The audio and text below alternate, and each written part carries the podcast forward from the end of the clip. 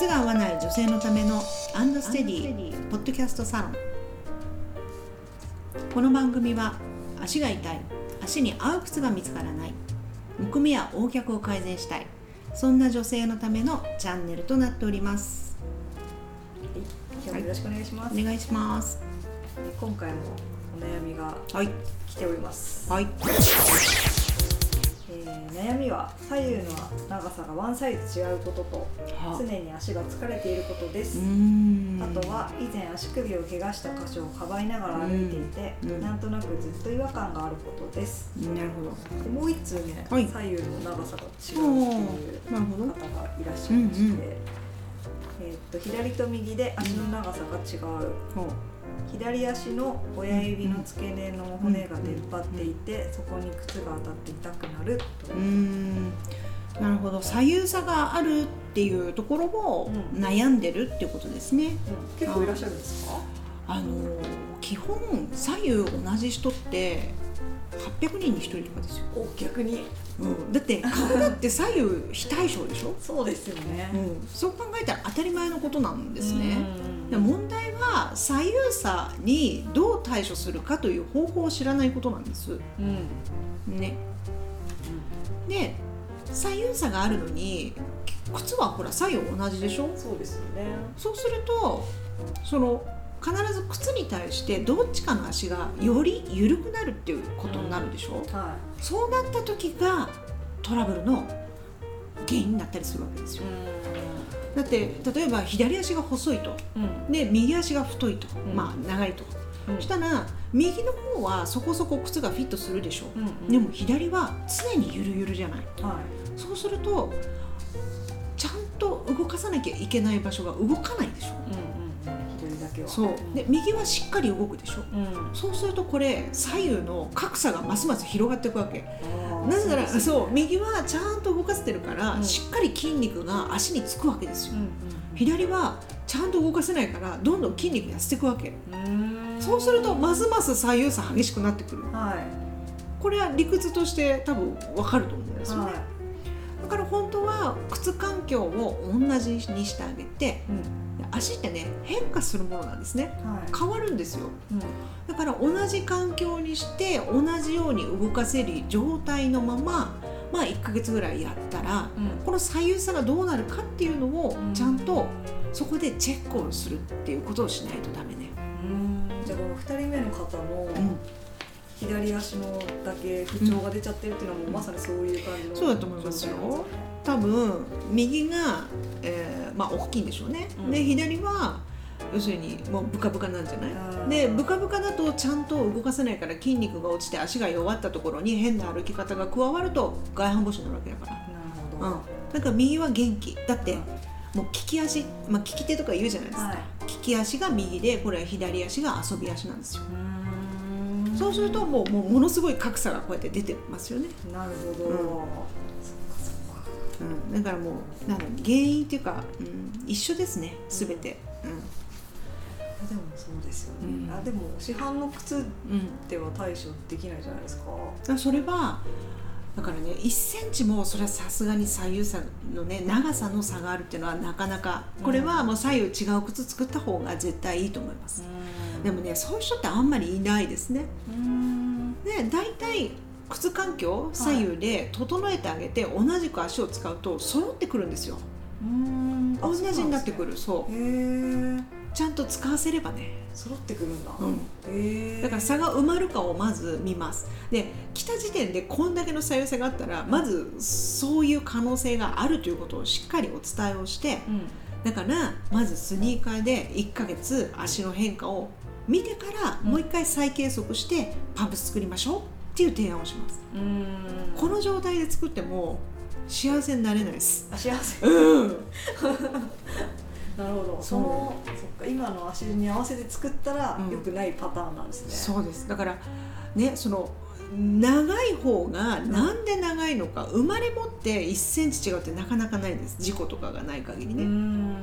だけどこれがアーチができてくると縮んできたりするんですよ。ああなるほど、そうやって変化うん長さの変化もちろん太さの変化っていうのもあるし、うだからちゃんと足を使わせて 1ヶ月ね。んうん。そこの後後にどういう変化が起きたかっていうところをもう一回見てから靴を作った方がいいですね。なるほど、ん。そっか。そうなるとやっぱちょっとオーダーじゃないとなかなか難しくなっちゃうんですかね。そうね。最初はね。だからまあスニーカーだったらねほらパンプスほどシビアに、ね、長さとかワイズとか見なくていいから、はまずやっぱスニーカーでしょうねっていう感じ。い、うん、パンプスは正しくちょっとまだそう、うん、早いかなと思いますね。なるほどうん、でもまあやっぱり大事なのは足をちゃんと測ってそう、合う靴を合う靴うん、自分の足に合う靴うを履くということですね。合う靴を正しく履くまで言いたいかな。んうん紐ゆるゆるのまんま履いても、うん。うん、効果は薄いので。はい。でこのね最初の方なんかは常に足が疲れていることですって。うん。これもねおかしな話ですよ。そんなだって疲れないもの。うん、うん、確かに。だから疲れる何かをこの人がしている。もしくは疲れることをうんまあしてないっていうかね。疲れないことをしてないか。うん。っていうことですよね、うん。やうん、っぱかばいながら歩いてる。そうそうそうそう。ね。足首を怪我した理由だって私はこれ靴の中で足がガクってなってはくじいちゃったんじゃないのかなっていうところまで引いて今考えますよいね。うんそれでこう骨折しちゃったお客様もいますからええこの間雑誌に載ってました。えー、雑誌に？そうそうそうそう。でそこから靴を見直しましたみたいな。あのであへえじゃあ靴のせいでって言ったらちょっとですけどそうです。自体が怪我しちゃった、ええそっか。大事ですね靴。うーん。ね。足が疲れてる。うん。ダメですねこれはね。うんだって疲れてるって。ダメですよね。またあれですよねだってそうだから正しく使えてればそこまで疲れないですよ、うん。だってポンプで巡るんだから、うん。血の巡りが良くなれば元気になるんですよ人間って、巡ってないよねっていう感じじゃないですかこれ。ってことですようん。ね、これ左右両方なんですかね。そうだと思いますよ、ね同じになっちゃいますけど正しい足のサイズを把握して。そう。まず測ってほしいですね。うん。でそうですね。靴トレできる靴を。そうですね。靴を履くだけでトレーニングになるわけですから。いやでもそれが靴の本来のあり方なんですよ、うん。ねでもなんか日本はほら昔は下駄とかだったから、はい。まあ靴文化入ってきて間もないというか、まあ、いまあ200年も経ってないわけじゃないですか、はい。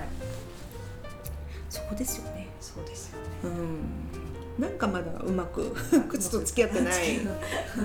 付き合い方は分そう分かってないと思う。なるほど、ううん。ん靴トレできるようにまず測りにそうですね。測った方がいいと思いますね。ね。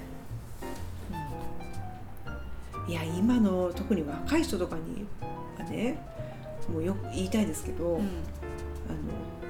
本当に外人みたいな足になってきてますから。へえ細くて。そう。だってそれそうじゃないですか私たちもう和式の生活あんましてないでしょ。そうですね。お布団上げ下ろしをしてない、うん。おトイレも洋室洋式になってる、うん。食事だってもう和食だけじゃないじゃないですか、はおこたとかもないお家だってある、うん。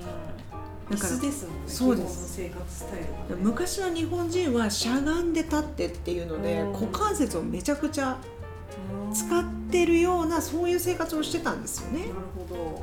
それがもうないの。うだからもう昔の日本人の足は高高段広って言われてたけど、ん。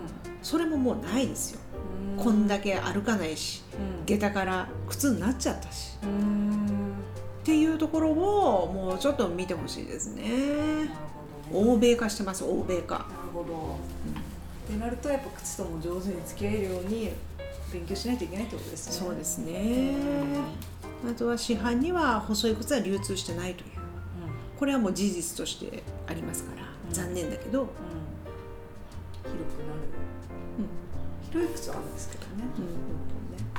それはもうしょうがないんですよ。商業主義なわけだから。うん。うん細い靴だったら太い足の人は買わないけど、うん。太い靴だったら細い足の人はうっかり買っちゃう可能性があるわけだから商売としてはそっちに行くよね。なるほどね、うん。あそれはもう仕方がないことなのでそこに文句を言ってもしょうがないんですね。しょうがないじゃないですか。ー買える場所を見つけるしかないそうです。ね、うん。はい、はい、ねこのようなね靴の足のお悩み募集しております。引き続き。はい。はい、番組のご意見ご感想も募集しておりますのでエピソードの詳細欄にアンドステディのホームページの URL が貼ってありますので問い。合わせフォームからお願いいたします、お願いします。それでは今日もありがとうございました。ありがとうございました